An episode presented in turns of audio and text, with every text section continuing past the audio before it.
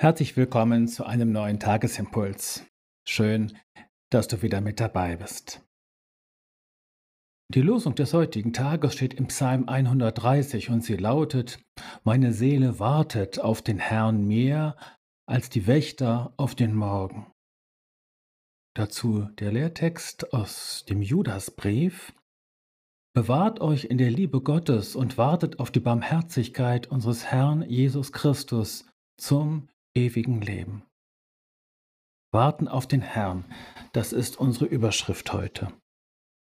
Das Warten auf den Herrn gehört vielleicht nicht zu den angenehmsten, dafür aber zu den ganz zentralen geistlichen Übungen in unserem Gebetsleben.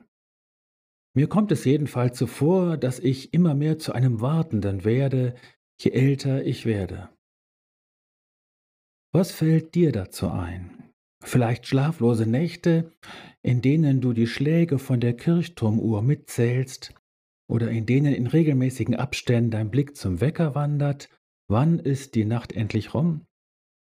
Oder eine durchwachte Osternacht, in der du sehnsüchtig den Sonnenaufgang erwartest? Oder eine Nachtwache am Lagerfeuer eines Jungscharlagers, während der du inständig auf die Dämmerung hoffst? Ich möchte dich heute sehr zu diesem Warten auf den Herrn ermutigen oder zum Warten auf die Barmherzigkeit unseres Herrn Jesus Christus, wie es der Apostel Judas nennt. Zu diesem Warten gehören zwei Dinge. Zunächst die Gewissheit.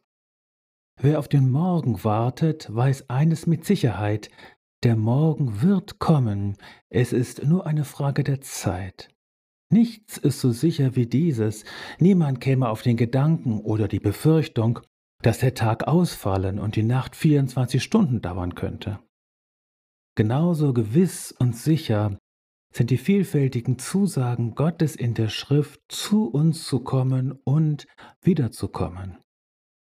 Sicher, du weißt nicht, wie der Herr zu dir kommen wird. Darum gilt es, gespannt und wachsam zu bleiben, aber sei gewiss, er kommt auch zu dir. Des Weiteren gehört das Feuer zum Warten, um das Bild von der Nachtwache aufzunehmen. Das Feuer hilft, wach zu bleiben, denn es muss genährt werden und Wärme spendet es obendrein. Und kann man sich an einem Feuer satt sehen? Im Lehrtext ist das Feuer die Liebe Gottes, in der wir uns bewahren sollen. Werde also nicht müde, dich auf diese beständige und gegenwärtige Liebe Gottes zu besinnen, diese Liebe, die Gott zu dir hat und die du auf vielfältige Weise erwidern kannst.